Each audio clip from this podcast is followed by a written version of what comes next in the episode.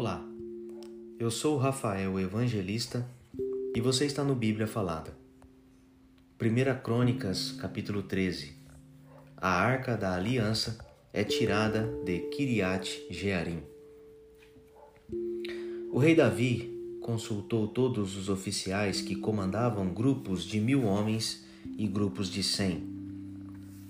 Depois, anunciou a todo o povo de Israel o seguinte: Se vocês acharem bom, e se isso for da vontade do Senhor, nosso Deus, vamos mandar mensageiros ao resto dos nossos irmãos israelitas e aos sacerdotes e levitas nas suas cidades, para dizerem a eles que venham se reunir aqui com a gente.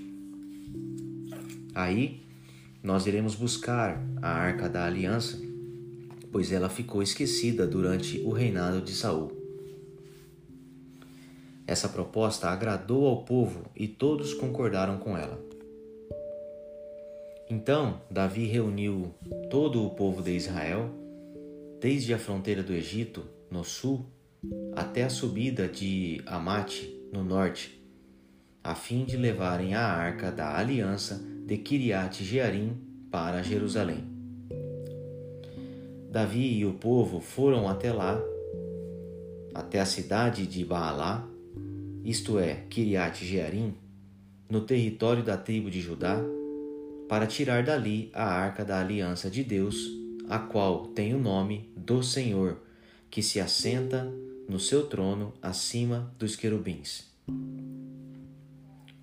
Colocaram a arca num carro de bois novo e a levaram embora da casa de Abinadab. Uzá e Aiô guiavam o carro. Então Davi e todo o povo começaram a dançar com todas as suas forças em louvor a Deus. Eles cantavam e tocavam instrumentos musicais, isto é, harpas, liras, tambores, pratos e trombetas. Quando chegaram ao campo de debulhar cereais, que pertencia a Quidom, os bois tropeçaram. Então Uzá estendeu a mão e segurou a arca da aliança. Na mesma hora, o Senhor ficou irado por Uzá ter tocado na arca e o matou. Ele morreu ali, na presença de Deus. Davi ficou furioso porque Deus, na sua ira, havia castigado Uzá. Assim, até hoje aquele lugar é chamado Pérez Uzá. Então Davi ficou com medo de Deus e disse: E agora, como poderei levar comigo a arca da aliança? Assim, Davi não levou a arca consigo para a cidade de Davi.